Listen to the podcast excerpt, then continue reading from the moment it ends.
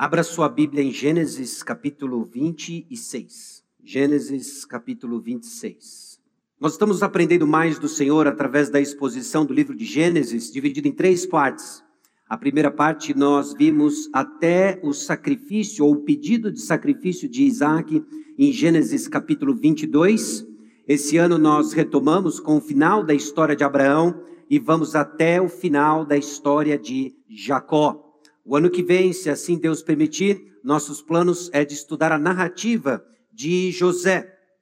E para cada uma dessas narrativas, esses personagens de carne e osso com os seus dramas, nós vemos e temos aprendido padrões que apresentam para nós uma visão de mundo diferente.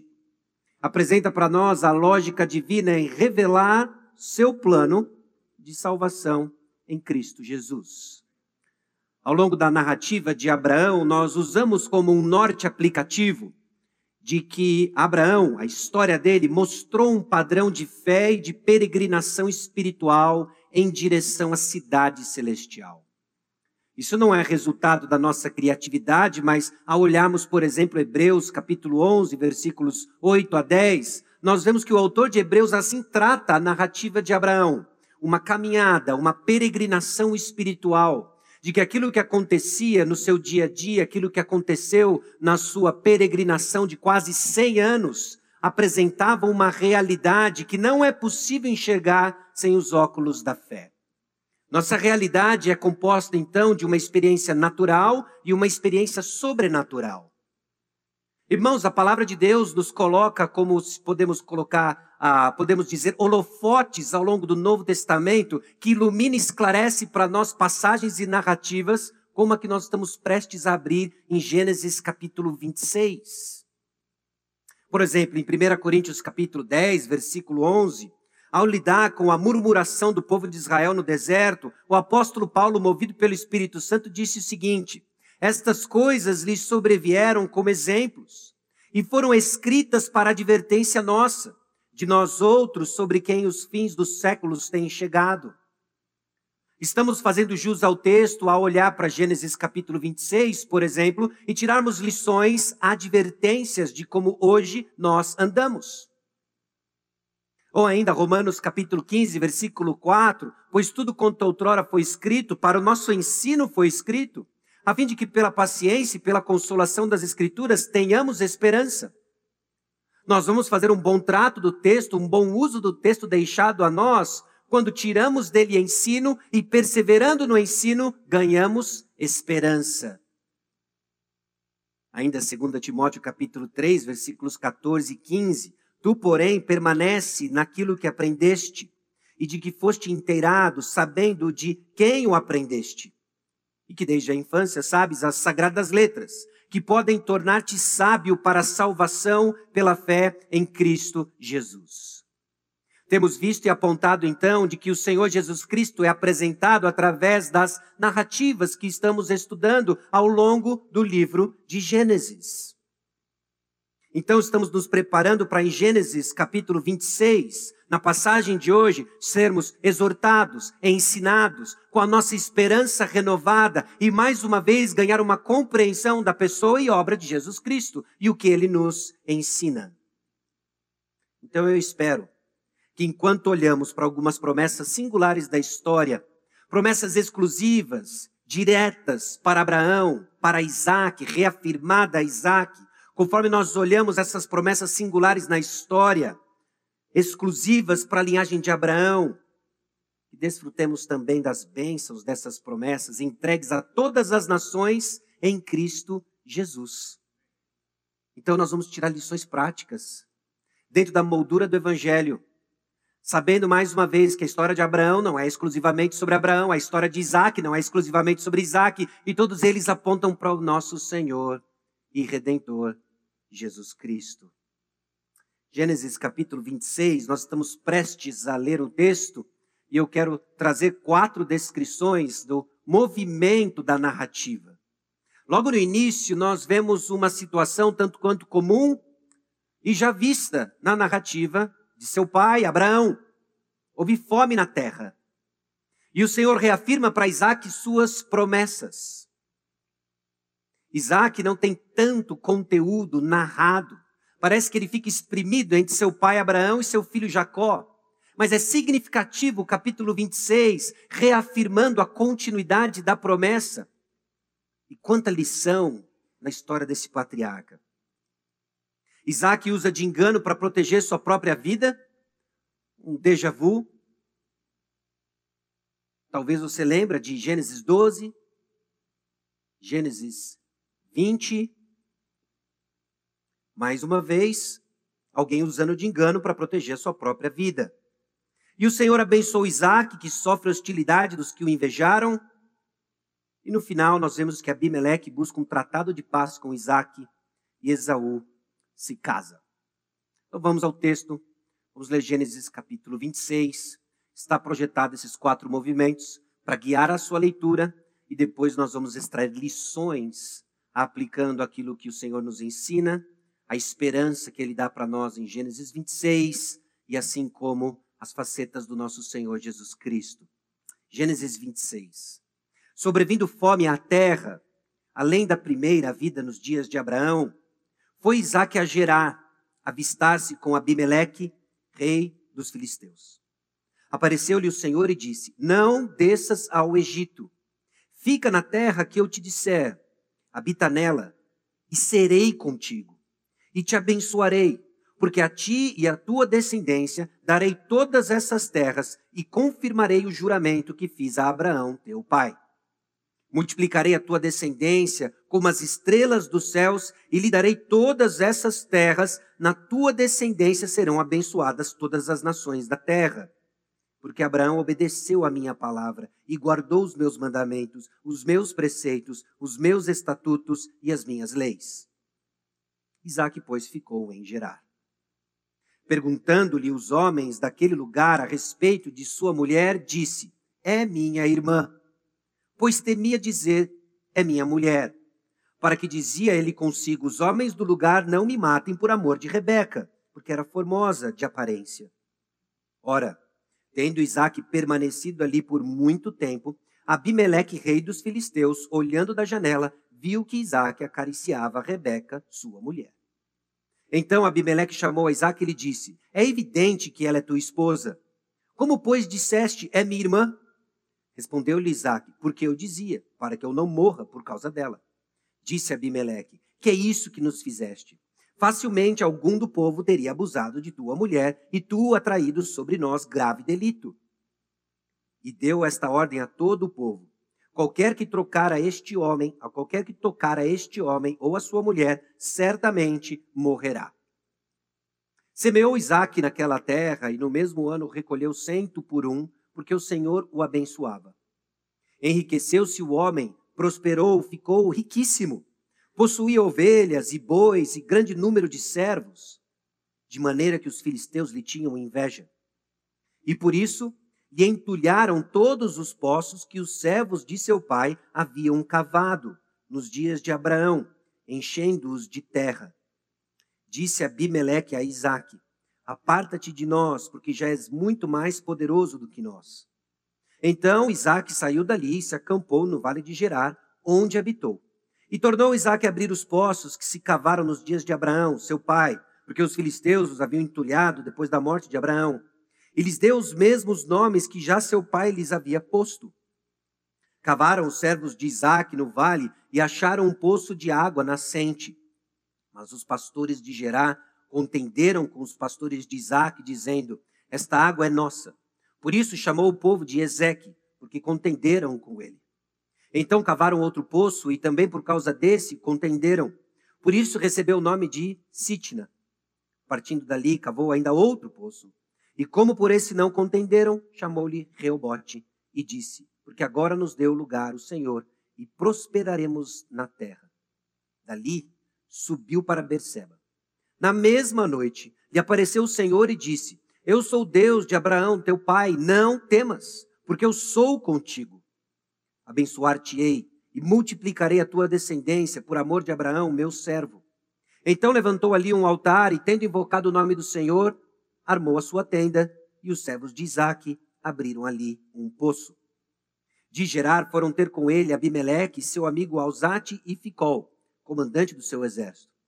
Disse-lhes Isaque: Por que viestes a mim? Pois me odiais e me expulsastes do vosso meio? Eles responderam: Vimos claramente que o Senhor é contigo. Então dissemos: Haja agora juramento entre nós e ti, e façamos aliança contigo. Jura que não nos fará mal, como também não te havemos tocado, e como te fizemos somente o bem, e te deixamos ir em paz. Tu és agora o abençoado do Senhor. Então Isaac lhes deu um banquete, e comeram e beberam. Levantando-se de madrugada, juraram de parte a parte, Isaac os despediu, e eles se foram em paz. Nesse mesmo dia vieram os servos de Isaac, e dando-lhe notícia do poço que tinham cavado, lhe disseram: Achamos água. Ao poço chamou-lhe Seba. Por isso, Berseba é o nome daquela cidade até o dia de hoje. Tendo Esaú 40 anos de idade, tomou por esposa a Judite, filha de Beeri, Eteu, e a Bazemate, filha de Elon, Eteu. Ambas se tornaram amargura de espírito para Isaac e para Rebeca. Vamos orar.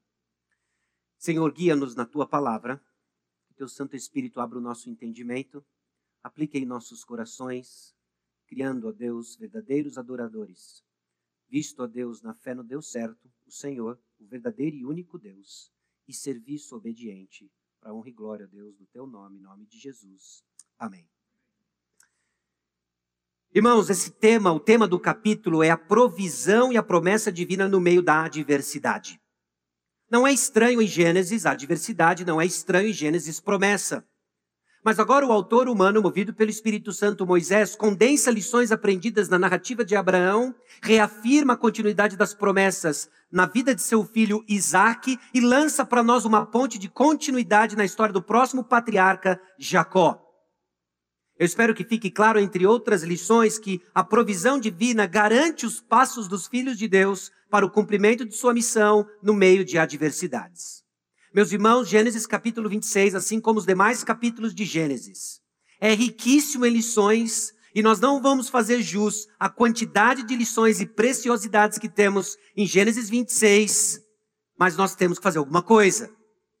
Então caminhe comigo conforme nós olhamos para cinco lições que nós extraímos da história de Isaac, nos ajudando a tecer e enraizar a lição de que Deus provê provisão suficiente para garantir os seus passos, filho de Deus, você que crê em Jesus Cristo como seu suficiente Salvador, como seu Senhor, para que você cumpra a missão que Ele lhe deu, ainda que seja num contexto de muitas adversidades. Adversidades, sejam elas pela hostilidade onde vivemos, adversidades porque, vamos ser francos, nosso coração luta com o pecado remanescente, e por vezes esse pecado remanescente é justamente o obstáculo que nos impede do cumprimento que a tarefa que o Senhor nos deu. E nós vemos isso na vida de Isaac, nós vemos isso na narrativa desse patriarca. E para crescermos na compreensão da provisão divina, nós reconhecemos que somos tentados a agir de forma desconexa da nossa fé. Não é esse parte do nosso drama o drama de que nós somos tentados a viver de uma forma diferente de como cremos. Você recebeu Jesus Cristo como Senhor e Salvador da sua vida.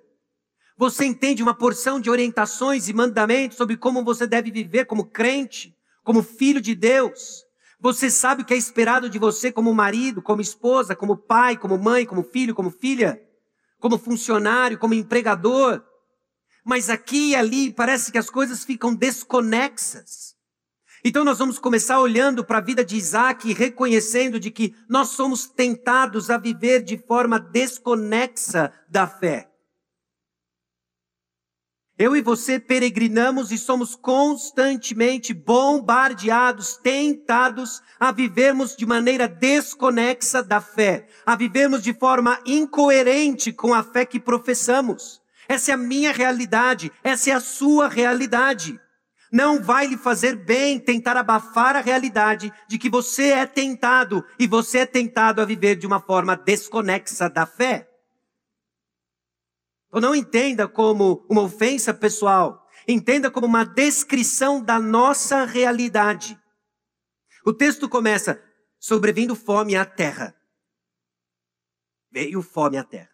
Semana passada nós vimos que Rebeca era estéreo, presta atenção, Deus vai agir. Veio fome à terra, presta atenção, alguém vai querer vacilar. Houve fome na terra. Houve fome na terra e o Senhor abruptamente disse: Não desça ao Egito. Porque a última vez que teve fome na terra, em Gênesis capítulo 12, o papai de Isaac resolveu descer para o Egito. E não deu coisa boa. Não deu coisa boa. Meus irmãos, privações nos tentam a encontrar soluções fora dos propósitos de Deus. Uma das formas em que eu e você somos tentados a viver de uma maneira desconexa à fé é por meio das privações. Quando você é privado por algo que você quer, quando você é privado por algo que você acredita que precisa, presta atenção, você vai ser tentado. Você vai ser tentado a dar passos diferentes do que a nossa fé nos instrui. Fora dos propósitos de Deus, tanto da missão, o propósito para o qual Deus nos fez, nos esquecemos do nosso propósito de vida você foi salvo para viver além de si mesmo. Você foi salvo para representar a Deus. Você foi salvo e colocado numa comunidade para que você contribua com a missão de fazer discípulos. Quando somos privados do que queremos, quando somos privados do que achamos que precisamos, somos tentados a tirar os olhos dos propósitos de Deus, visto no descumprimento da nossa missão e visto de uma vida fora das promessas de Deus. Deus nos deu promessas. E as promessas que o Senhor nos deu têm como função uma delas de prover o encorajamento e a esperança que eu e você precisamos em meio às privações.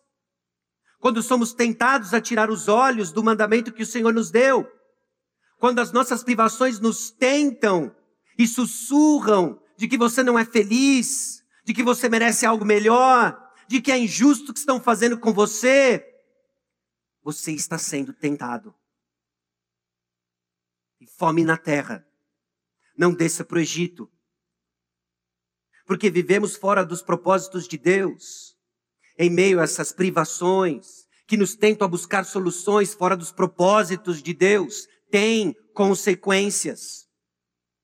Em Gênesis capítulo 12, a partir do versículo, ah, ali perto do versículo 16, nós vemos justamente Abraão, que por causa da fome da terra, ou ele atribui a justificativa da fome na terra, a terra que o Senhor deu para ele, ele desce para o Egito. E no Egito ele é presenteado com muitos presentes. Ele recebe animais, ele recebe escravos, ele recebe escravas. Sua esposa então é jogada no harém do faraó. Deus intervém de maneira sobrenatural há uma praga na casa do faraó, fica evidente de que tem algo errado. Abraão é confrontado pelo faraó. Que, que você fez? Ele, com uma escolta, é mandado para fora do Egito junto com os presentes que ele recebeu. Quais foram os presentes que ele recebeu? Animais, escravos e escravas. E entre as escravas estava Agar. Viver fora dos propósitos de Deus não lhe tira das misericórdias dele, mas não te livra de consequências para a sua caminhada. É isso que vai nutrindo em nós um sábio temor, em que nós encontramos descanso na misericórdia do Senhor. Ele saiu do Egito. Deus levou Abraão para a terra prometida. As promessas do Senhor o sustentaram. Glória a Deus, glória a Deus. E ele levou Agar que no capítulo 16 é a circunstância onde Sara tem uma péssima ideia que trouxe problemas para as famílias para a família de Abraão. Existem consequências. Então aqui está um ensino, aqui está uma exortação que o autor do Novo Testamento, os autores do Novo Testamento levantam como um holofote. Presta atenção. Olha o que acontece quando você tira os olhos das promessas do Senhor, quando você esquece do propósito, a missão que o Senhor nos deu e passa a viver então à luz das privações, daquilo que você quer ter, do que acha que você precisa, você vai ser tentado. Talvez você deve se juntar com Agur, e você conhece, já ouviu a oração de Agur em Provérbios 30, 7 a 9. Duas coisas te peço, não mas negues antes que eu morra. Afasta de mim a falsidade a mentira. Não me des nem a pobreza nem a riqueza. Dá-me o pão que me for necessário. Para não suceder que, estando eu farto, te negue e diga quem é o Senhor. Ou que empobrecido venha furtar e profane o nome de Deus. Uma das coisas que me fascina na oração de Agur, aqui em Provérbios capítulo 30, é a brutal honestidade que ele tem com relação às tentações do seu coração. E o que ele pede para o Senhor? Senhor, não me coloque em circunstâncias tentadoras. Não me coloque num lugar onde eu irei ser tentado e fugir da sua presença. Então entenda, você vai ser tentado. E parte das tentações que você vai sofrer está nas aparentes privações do que você julga merecer. Quando julgamos merecer algo, nos colocamos numa posição de privação, você está vulnerável.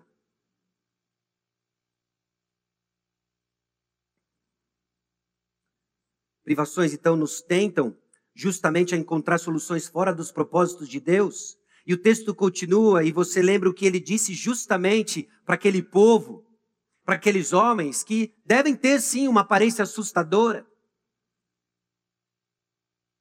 Isaac é minha irmã, pois temia dizer que era esposa dele. Mais adiante, no versículo 9, ele, ele entrega justamente isso para Abimeleque, para que eu não morra por causa dela. Uma atitude muito semelhante, semelhante não, igual ao que o seu pai teve em duas ocasiões. Somos tentados a viver de forma desconexa da fé e muito do que sofremos de tentação está relacionado ao que tememos perder. Medo pecaminoso leva à desobediência. Meus irmãos, nossas emoções são um presente dado por Deus. Em vários sentidos, elas, elas ajudam, elas cooperam, elas dão sabor, dão sentido à nossa vida, à experiência da vida que Deus nos deu. Mas assim como tudo que ele nos deu é distorcido pelo pecado. E o medo distorcido pelo pecado nos conduz à desobediência, leva à desobediência de duas formas. Fazendo o que eu não deveria fazer. Por causa do medo pecaminoso, eu passo a fazer coisas que eu não deveria fazer. Eu passo a fazer coisas e eu deixo de fazer coisas que eu deveria fazer. Isaac tinha uma tarefa. E ele peca movido por medo pecaminoso. Ele mente, ele engana. Ele era alvo das promessas do Senhor. Teólogos estudiosos debatem se a narrativa aqui de Gênesis 26, ela se passa antes de Gênesis 25, quando nasce Esaú e Jacó. Se assim foi, o que acontece aqui nada mais é do que incredulidade prática. Deus já havia dito para Isaac, reafirmado nos capítulos, nos versículos 3 e 4, de que ele era com, com Isaac, ele iria abençoá-lo, ele multiplicaria sua descendência. E as frases aqui ecoam Gênesis 22, 16 a 18. Quando Abraão tem na sua mão um punhal, quando, na, quando Abraão tem na mão algum instrumento para o sacrifício de Isaac, ele ouviu uma voz do céu, Isaac ouviu a voz do céu, e agora é repetido para ele a continuidade da promessa. Ele quase entrega Rebeca. Por quê? Medo. Você vai ser tentado a viver de maneira desconexa, incoerente com a sua fé nas privações que você sofre, nos medos que você tem. O que você teme perder? O que você teme perder? Porque o que estamos aprendendo aqui, à luz da vida dos patriarcas, é que eles são capazes de darem passos cegos, gigantes de fé, e darem vacilos desastrosos. Por quê? Está ligado ao que é precioso para você. O que você teme perder? Somos tentados a viver de forma desconexa da fé. E Deus nos sustenta com sua ampla provisão.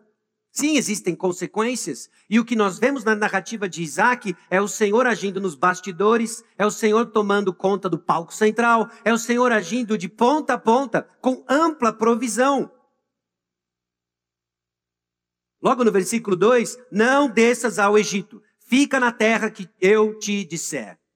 Em meio à confusão, Isaac está na privação, uma privação legítima, fome na terra. Lembra, não é a fome que você sente na viagem. Hum, me deu uma fome, já faz três horas que eu belisquei a última coisa. Para num frango assado, numa vaca preta. Eu vou comer um pão de queijo. Não é esse tipo de fome que nós estamos falando. É o tipo de fome que faz migrar populações, não há provisão, há miséria. E em meio a essa prova, a provisão de Deus se manifesta com seus mandamentos. Meus irmãos, os mandamentos do Senhor são guia certo em dias de confusão. Você vai ser tentado, tentado a viver de uma maneira desconexa da fé. E Deus dá a provisão que você precisa para viver de forma coerente e obediente. Como? Os mandamentos dele são claros e é o que você precisa. Sabe aquela privação aquilo que você julgava ser merecedor, aquilo que você tanto queria e que dói, arrebenta a alma, não é necessariamente aquilo que você anseia que é o que você precisa. É a palavra de Deus. Por quê? Porque ela é lâmpada para os meus pés, é a tua palavra, e luz para os meus caminhos. Houve fome na terra, Isaac se prepara para cursar a mesma trajetória de seu pai. Eis que vem a palavra de Deus e diz: Não desça para o Egito. Não desça para o Egito. Fica onde eu vou dizer para você ficar. Sabe o que eu e você precisamos? Em dias confusos, em dias em que somos tentados a viver de uma maneira desconexa da fé, nós precisamos da palavra de Deus. Nós precisamos das orientações do Senhor. Nós precisamos dos mandamentos de Deus. Eles não são penosos, eles são palavras de amor, eles são os lugares onde encontramos segurança, eles são lugares onde florescemos, crescemos e reproduzimos espiritualmente. É lá, na palavra de Deus. É lá que você precisa estar, cristão. Em dias confusos, é só lá que encontramos refúgio.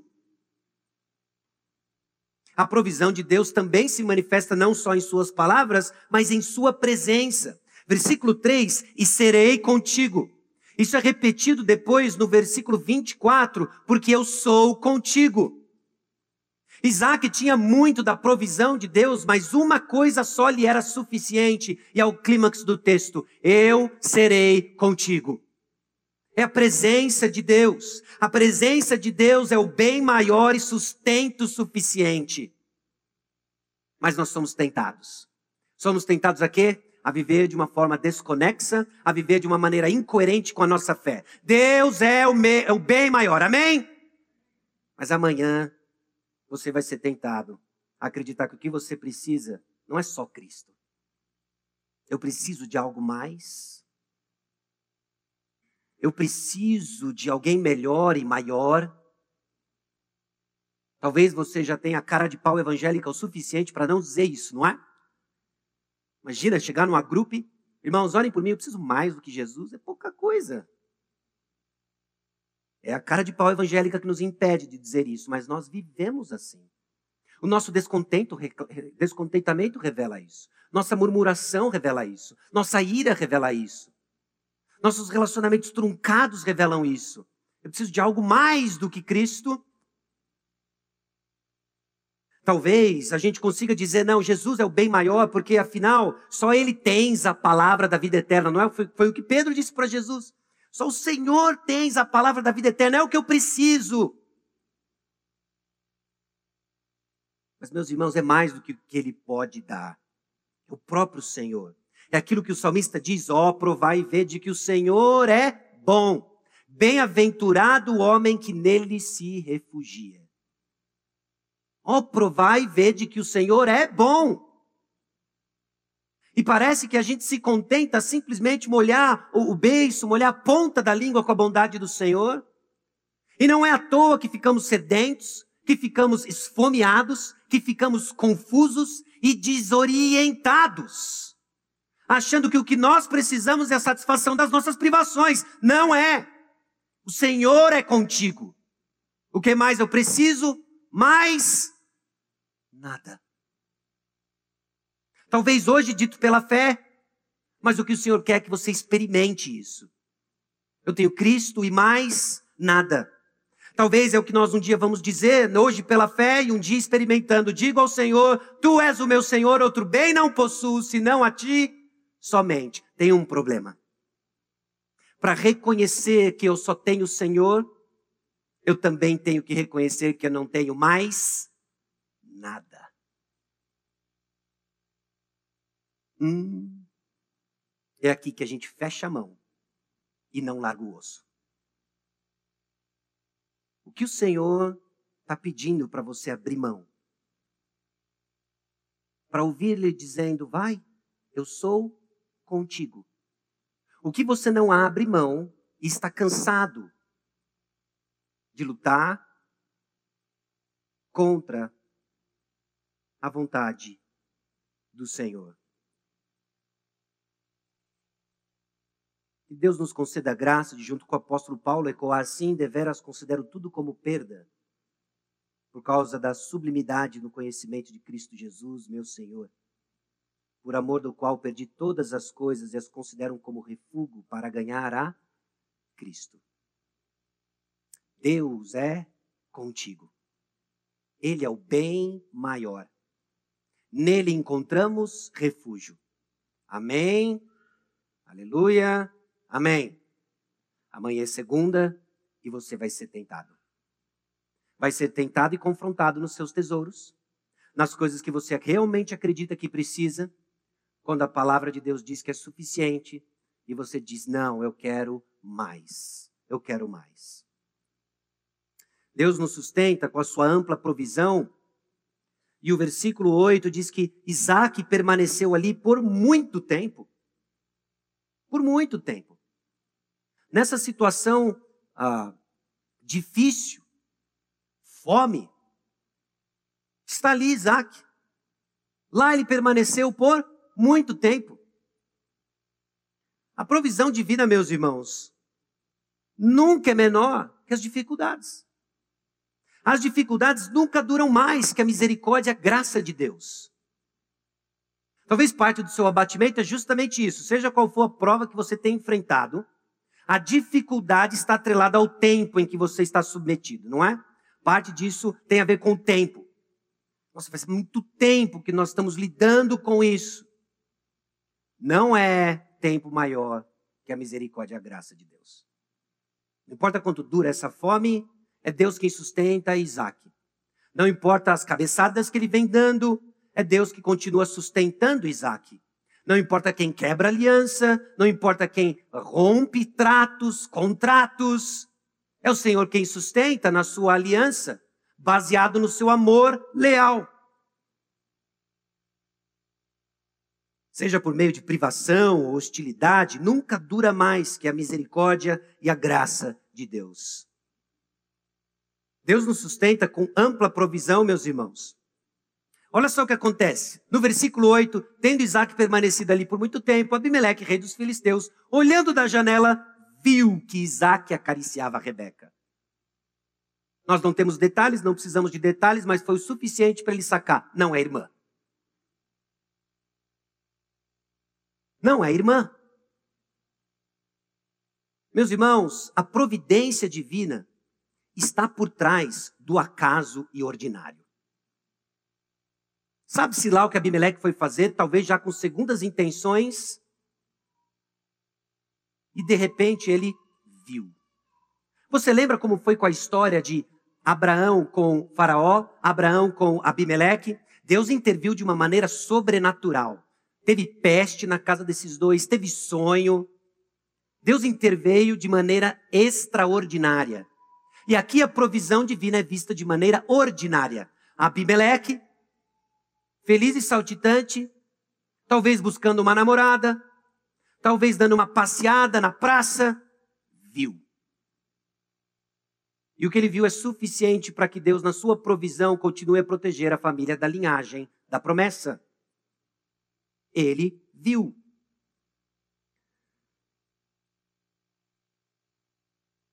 Ele confronta Isaac. Que é isso que nos fizeste? e deu essa ordem a todo o povo. Ele confronta e depois ele dá uma ordem ao povo e vemos a provisão de Deus, a provisão de Deus que usa até o improvável para nos dirigir. Deus usa até o improvável para nos dirigir em sua provisão. Aliás, eu não sei se você já reparou, nem todo cristão é justo, nem todo incrédulo completamente perverso, injusto. Deus nos dirige e usa esses toques, não é? Usa incrédulos, aqueles que não conhecem ao Senhor. Então, muito cuidado quando você simplesmente se coloca numa posição de falsa santidade. É? Olha, eu nem vou dar ouvido para isso, porque fulano nem conhece o Senhor. Ou quem é ele para me dizer essas coisas? Se atente para o que é certo, porque Deus usa o improvável na provisão dele para guiar os seus filhos. Ouça o que o Senhor está dizendo por meio da sua palavra. Atenção ao que é certo. Bom, Deus nos sustenta com sua ampla provisão, meus irmãos, e adversidades se fazem presentes em meio às bênçãos. Nós vimos isso justamente na narrativa em que apresenta para nós Abraão e Ló. Em que eles foram abençoados e nós vimos e fizemos o ponto de que as bênçãos do Senhor não são estranhas também. Há problemas que caminham com as bênçãos do Senhor. Somos abençoados, abençoados de diversas formas, em nossos relacionamentos, em nossa experiência e peregrinação terrestre, e todas essas bênçãos vêm acompanhadas de provas, adversidades. E o Senhor continua abençoando, e ele abençoa com as suas promessas. Depois que Isaac é flagrado, confrontado por Abimeleque, o versículo 12 diz que ele semeou naquela terra. No mesmo ano ele recolheu cento por um porque o Senhor o abençoava. Ele se enriqueceu, ele ganhou muito dinheiro. E aqui uma rápida observação são as circunstâncias onde Deus está garantindo a continuidade da sua promessa. Para a linhagem de Abraão, Isaac, Jacó e assim por diante. O Senhor abençoa de acordo com as suas promessas e não de acordo com a sua razão e entendimento. Porque quando somos tentados a uma vida desconexa da fé, nós já sabemos como Deus vai nos abençoar, não é? Eu sei como Deus vai nos, me abençoar. Ele vai me dar isso, ele vai fazer aquilo, ele vai mudar tal e tal circunstância. É assim que Deus me abençoa. Não é na sua razão, não é no seu entendimento. É de acordo com as promessas do Senhor.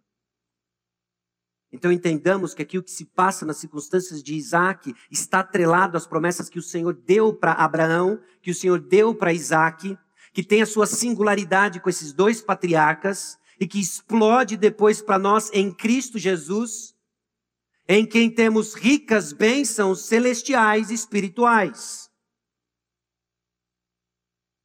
Bom, a diversidade se fazem presentes em meio às bênçãos, e aí nós vemos essas adversidades surgindo, nessas bênçãos de acordo com as promessas do Senhor, porque agora nós temos ali Isaac prosperando.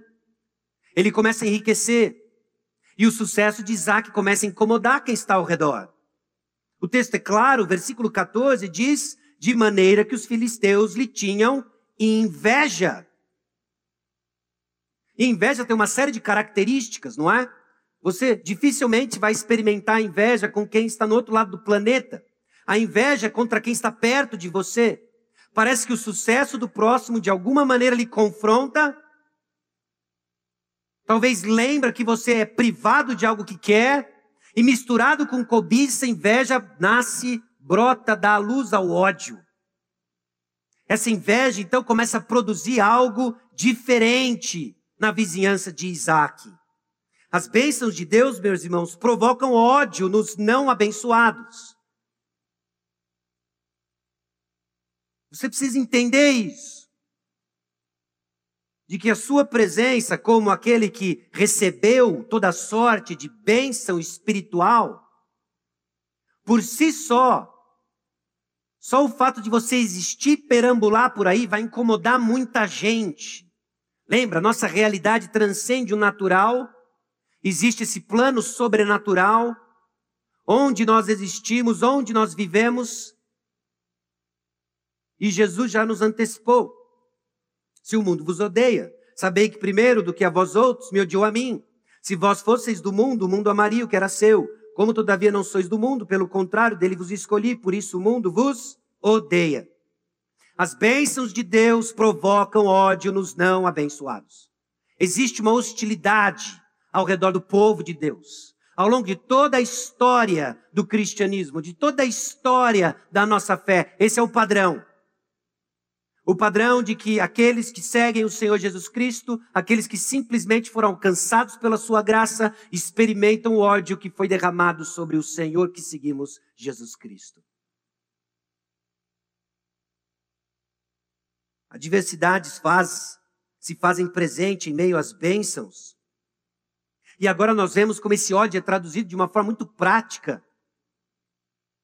Nós vemos que Isaac está prosperando faz uso de poços, poços de água. E agora o que aqueles que estão ao redor de Isaac, essa vizinhança toda invejosa, que está dando vazão ao ódio, um ódio bem prático, começa a entulhar os poços de Isaac. Entulharam todos os poços que os servos de seu pai haviam cavado nos dias de Abraão. Meus irmãos, essas adversidades, elas podem ser brutalmente injustas por natureza. Você vai ser tentado a viver de uma forma incoerente, desconexa da fé, e parte da tentação vem quando você fica indignado com a injustiça do mundo. E eu lhe pergunto, você estava esperando o quê? Você estava esperando o quê? É interessante porque aqui tem toda uma jogada com Abimeleque que nos arremete lá de volta lá para Gênesis 20, Gênesis 21, a história de Abraão, tem toda a questão dos poços, nós vamos ver depois Berseba. Mas Gênesis 21, 22 a 34, foi o texto que nós visitamos, até não dando tanta atenção, porque era logo na sequência ah, do teste de Abraão em Gênesis 22. Mas deixa eu ler rapidamente o texto onde nós vemos esse esse tema do poço aparecendo e o que Abraão é, é, faz um tratado com Abimeleque. Pode ser que seja o mesmo Abimeleque, pode ser que seja uma geração depois de Abimeleque. Abimeleque não é necessariamente um nome próprio, mas pode ser um termo. Meu pai é rei, então tem esse, esse meu pai é rei, meu pai é rei, meu pai é rei, filho do príncipe é também rei, rei. Bom, você entendeu, não é? Abimeleques, vários Abimeleques. Mas seja como for, tem um tema aqui. Tem um trato sendo quebrado. Tem uma aliança feita por homens que não garantiram segurança. Num total contraponto da aliança que o Senhor tem com Abraão Isaac, que ele mantém firme e forte, apesar dos nossos votos rasos, superficiais e quebradiços. Por esse tempo, Abimeleque e Ficol, comandante do seu exército, ops, desculpa, Gênesis 21.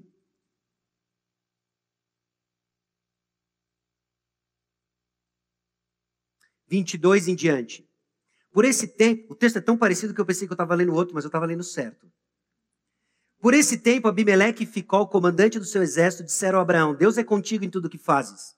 Agora, pois, jura-me aqui por Deus que não que me não mentirás, nem ao meu filho, nem ao meu neto, e sim que usarás comigo e com a terra que tens habitado daquela mesma bondade com que eu te tratei. Respondeu Abraão, eu juro. Nada obstante, Abraão repreendeu Abimeleque por causa de um poço de água que os servos deste lhe haviam tomado à força. Respondeu-lhe Abimeleque, não sei quem terá feito isso, também nada me fizeste saber, nem tampouco ouvi falar disso, senão hoje. Volte lá no versículo 30, quer dizer, siga no versículo 30. Respondeu Abraão: Receberás de minhas mãos as sete cordeiras para que me sirvam de testemunho de que eu cavei este poço. Então está aqui Abraão jurando que ele não vai mentir mais para Abimeleque. Está aqui Abimeleque jurando que ele não vai fazer mal a esse poço que Abraão cavou. Aqui estão as gerações em que Isaac mente para Abimeleque e que Abimeleque e seus servos entopem o poço de Abraão.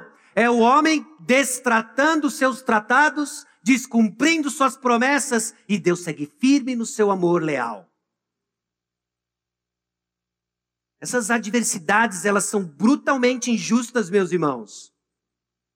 Mas Deus não. Deus há de cumprir tudo o que ele prometeu. Essas adversidades se fazem presentes em meio às bênçãos. E aí nós vemos, a partir do versículo 18, que Abraão começa, não é? Isaac, desculpa, Isaac começa. Então Isaac saiu dali e se acampou no vale de Gerar, onde habitou. E tornou Isaac a abrir os poços. No versículo 20, aí ele é entulhado. No versículo 20, mas os pastores de Gerar contenderam com os pastores de Isaac, dizendo: essa água é nossa. E no versículo 21, então cavaram outro poço e também por causa desses contenderam. Parece que a imagem que a gente tem aqui, Isaac sai abrindo o poço e o pessoal vai atrás reclamando e entulhando, reclamando e entulhando. Ó vida aos céus. Meus irmãos, adversidades são recorrentes. São recorrentes. Nós estamos falando daqueles que têm sobre eles uma promessa. Ah, nós estamos diante daqueles que têm uma promessa feita por aquele que não falha, daquele que disse que vai abençoar e abençoa, mas nesse trajeto tem adversidades e elas são recorrentes. Você começa a perceber como é a nossa própria luta, guiados pelas promessas de Deus, certos das bênçãos celestiais sobre a nossa cabeça, convictos do que nos aguarda, nós lemos hoje Apocalipse capítulo 19, a vitória é certa. E mesmo assim, tem um pessoal seguindo a gente, entupindo o poço e contendendo. São recorrentes. Adiantando um pouco o final do capítulo 26, depois que tudo fica bem, não é? Ah, você lembra na leitura aqui? Se não lembra, deixa eu só fazer um rápido resumo. Depois que as pazes são feitas, Isaac está próspero, poços com água, numa terra mais segura agora, sem a vizinhança conturbada. Tá tudo bem, não tá? Não, Isaú resolve casar. E duas pérolas ele arruma. Sabe por quê? Porque as diversidades são recorrentes e diversos tipos. De novo, aquela experiência do só faltava e aconteceu. São de diversos tipos. Entenda, adversidades fazem parte da história do povo de Deus. Temos promessas? Sim. São certas. Nos guiam e nos sustentam. Mas adversidades são recorrentes e de diversos tipos. Só fazer mais um comentário sobre os versículos 34 e 35 que vão ser a ponte para depois o restante da história de Esaú e Jacó. Mas o que Esaú faz aqui, ele sela aquilo que ele fez no capítulo anterior de vender o direito de primogenitura. Você lembra como foi o casamento de Isaac, não é? Isaac estava no lugar certo, cercado do povo errado. Então Abraão pede para que venha uma mulher da sua parentela. Esaú está na terra certa, teve atitude errada, casou errado, e agora ele sela o seu destino como fora da linhagem da promessa. Fecha parênteses. E falaremos sobre Esaú daqui 15 dias. As promessas de Deus, meus irmãos, são um lugar de segurança. Em meio a tantas adversidades, revisitamos mais uma vez o fato de que as promessas de Deus são o lugar de segurança. No versículo 23, depois de toda aquela contenda em cima dos poços, dali subiu para Berseba. Dali subiu para Berseba. Meus irmãos, é bem provável que o capítulo 26 tenha desprezado, ou melhor, tenha deixado de fora inúmeros eventos da vida de Isaac.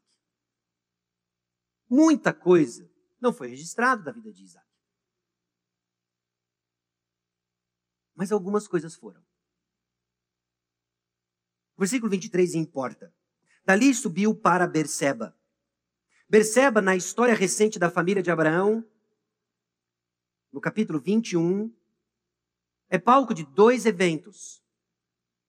No capítulo 21, versículos 14 a 19, é quando Agar é socorrida por Deus, em meio ao desespero, ela e seu filho Ismael, abandonados no deserto, andando errantes no deserto, deserto de Berseba. E Deus ouve Agar, e curiosamente, sabe o que ele dá para Agar? água. Água. Também é palco de um segundo evento importante, que é justamente o que acabamos de ler, que Abraão faz aliança com Abimeleque, onde Abraão jurou não mentir, e fizeram um acordo que testemunhasse que aquele poço havia sido cavado por Abraão. Então tem duas coisas aqui acontecendo. Primeiro é que o livramento passado dá esperança presente. O que talvez hoje você precisa, meu irmão, desencorajado por meio das adversidades do presente, é lembrar do livramento do passado. De contarmos a boa história de como Cristo resgatou você. Nós já cantamos ela. Eu perdi do pecador. Ele me transformou. Não apague a realidade de que o livramento passado dá esperança presente.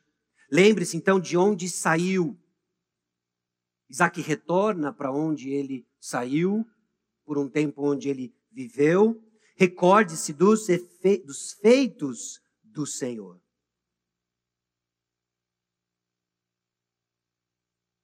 Meus irmãos, o Senhor garante suas promessas.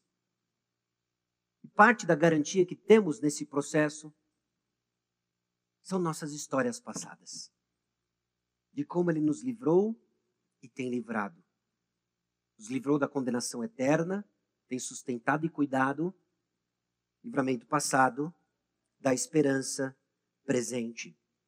Deus acudiu e Deus manteve sua promessa apesar do distrato humano. Isaac então recorre, recorre aquilo que uma vez já foi dele, da sua linhagem. Recorre para um lugar de segurança, as promessas de Deus. Na mesma noite, na mesma noite, versículo 24, veio o Senhor mais uma vez para Isaac pessoalmente. Eu sou Deus de Abraão, teu pai. Não temas. Esse é um elemento que faltava e que não é repetido na primeira vez que ele aparece a Isaac, nos versículos 3 e 4. Não temas. Isaac temeu. Temeu, mentiu e quase compromete Rebeca. Agora o Senhor se apresenta a Isaac e diz: Não temas. Não temas. Na mesma noite. Meus irmãos, as promessas de Deus são lugar de segurança lugar de segurança e são suficiente para o presente, porque elas não tardam. Foi na mesma noite em que o Senhor aparece a Isaac, justamente no momento onde possivelmente seu coração está abatido, abatido com adversidades recorrentes, abatido com adversidades diversas, insistentes. Então o Senhor o visita na mesma noite diz: Não temas. Meus irmãos, o Senhor nos visita nessa peregrinação. E quando abatidos, somos mais uma vez encorajados com a presença do Senhor, que diz o que para você? Não temas. Não temas. Elas nunca tardam e elas sempre suprem a real necessidade. Eu vou abençoar você. Eu vou multiplicar a tua descendência por amor de Abraão, meu servo. Bom, a resposta de Isaac nos dá pistas de como nós acatamos com fé as promessas de Deus. As promessas de Deus são lugar de segurança. Ele levantou então ali um altar e, tendo invocado o nome do Senhor, armou a sua tenda e os servos de Isaac abriram um poço. Meus irmãos, a verdadeira promessa do Senhor promove verdadeira adoração, vista em fé e serviço. Fé e serviço. Vamos voltar um pouco como a gente começou hoje. Você vai ser tentado a uma vida desconexa da fé, a uma vida incoerente à fé. Parte disso tem a ver com você não desfrutar do verdadeiro Deus e não servir com obediência. São dois sinais da sua fé enfraquecida, desconexa com a realidade. Essa fé da verdadeira adoração, em resposta às promessas de Deus, reconhece quem Deus é. Note, Isaac invocou o nome do Senhor. Nós nos reunimos dominicalmente para adorar o Senhor. Que Senhor? Não é um Deus com D minúsculo, não é fruto da sua imaginação, nem um Papai Noel que vai livrar você das privações que você tem e acha merecedor delas. É o Deus Criador dos céus e da terra, que enviou seu Filho Jesus Cristo, que viveu a vida que eu e você não conseguimos viver, morreu a morte que nós deveríamos morrer. E todos aqueles que creem no nome de Jesus são feitos filhos de Deus. É esse Deus que invocamos o nome. Por quê? Por causa das promessas que ele fez para nós. Invocamos o nome do Senhor dominicalmente, nos reunimos aqui como comunidade, Igreja Batista Maranata, adoramos a Deus. Verdadeira adoração, invocamos o nome do Senhor. E é um serviço que age com fé. Deus disse que vai me abençoar, Deus disse que vai me guiar, Deus disse que vai me dar uma ampla descendência. Meninos, cavem um poço. Por quê? Porque aqui nós vamos ficar. Deus vai abençoar. Mais uma vez, meus irmãos, bênçãos celestiais sobre cada um de nós. Eu vou edificar a igreja. As portas do inferno não prevalecerão contra ela. São promessas, não são? Um dia nós vamos desfrutar das bodas do Cordeiro, amém? Então nós vamos invocar o nome do verdadeiro Deus, Jesus Cristo, Senhor dos Senhores, Rei dos Reis, e servir com fé. Qual serviço? A edificação da igreja. A edificação da igreja. Meus irmãos, são dois aspectos fundamentais da sua maturidade e da sua peregrinação. Você adora o verdadeiro Deus e você serve com fé a edificação da igreja. As promessas de Deus são um lugar de segurança. E a vida de fé, meus irmãos, é essencial para a missão. Presta atenção no restante da narrativa. Quando mais uma vez agora Abimeleque viu o que está acontecendo com Isaac, é melhor a gente ficar amigo desse cara. É melhor a gente ficar amigo desse cara vimos claramente que o Senhor é contigo. No versículo 29, tu és agora o abençoado do Senhor.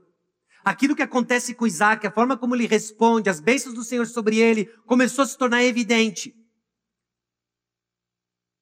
Meus irmãos, obediência em meio às adversidades é testemunho de fé. Isaac dá passos de fé em meio a muitas adversidades, recorrentes de vários tipos. Mas ele dá passos de fé. E começa então a ficar evidente para quem não conhece o Senhor de que Isaac é um abençoado dele. Todo aquele negócio de entulhar poço, cavar poço, entulhar poço, cavar poço. Isaac era observado. Ele recorre ao Senhor. Ele se apropria das promessas do Senhor. E agora Abimeleque vê que ele é um abençoado. Considere isso aqui. As provas que você tem enfrentado são os meios públicos que o Senhor irá deixar evidente para o mundo que Ele é Senhor e você é dele.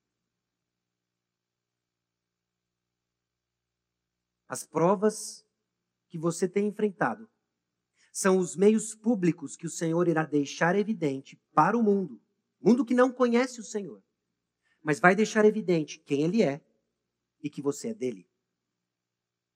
Mas a gente esperneia, a gente faz birra, a gente se perde nas nossas privações, faz beicinho,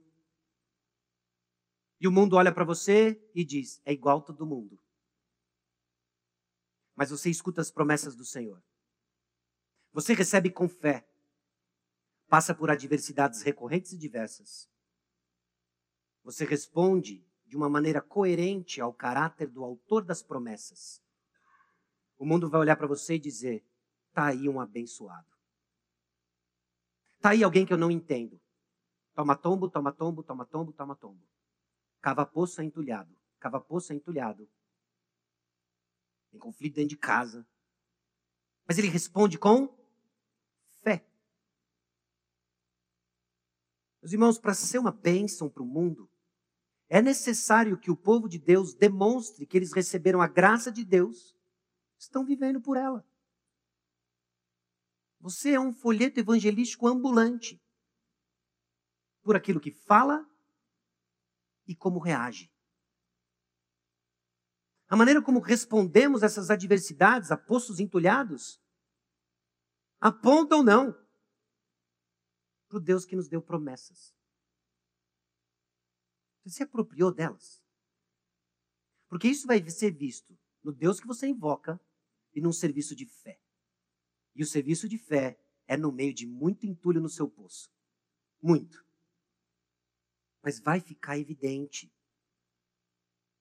A reação de Isaac ainda põe mais pulga atrás da orelha. Então, depois que eles fizeram tudo isso com Isaac, entulharam um poço, entulharam um poço, criaram intrigas, deu uma chamada de atenção nele. Agora vem e diz: Ó, oh, a gente está vendo que você é um abençoado, vamos fazer uma aliança de paz. Isaac olha para aquilo como uma oportunidade, não é? É agora. Estou no meu território, sou rico e poderoso, já devia ter lá uns homens, certo? Capazes de fazer um estrago. Posso contratar um exército mercenário. Não. Então Isaac lhes deu um banquete. Comeram e beberam. Eu acho que ele está entendendo a razão por que Deus está o abençoando. É para que ele seja uma bênção. Você está sendo abençoado por Deus de diversas formas.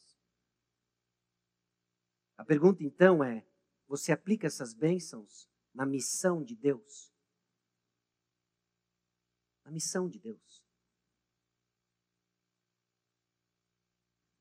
Ser abençoado é viver uma vida coerente com o caráter de Deus, perdoando como Deus perdoou, amando os que lhe odeiam, vencendo o mal com o bem. A atitude de Isaac, aquele que se apropria das promessas do Senhor, é coerente com o caráter do autor das promessas. Vida de fé, então, é essencial para a missão. E é interessante que depois desse banquete, eles se levantaram de madrugada, foram embora e foram embora em paz. Naquele mesmo dia, vieram os servos de Isaac dando-lhe notícia: achamos água. Achamos água. Isaac ainda não sabia o resultado do poço que ele havia cavado. Mas ele assim ainda é um abençoado. Por quê? Porque Deus disse que vai estar comigo. Deus disse que ia estar comigo. Porque Deus recompensa a fé com provisão para a missão, meus irmãos.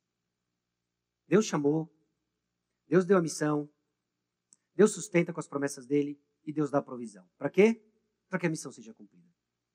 Deus lhe chamou, Deus tem lhe sustentado, Deus tem trabalhado no seu coração, e Ele está dando a provisão que você precisa para cumprir a sua missão.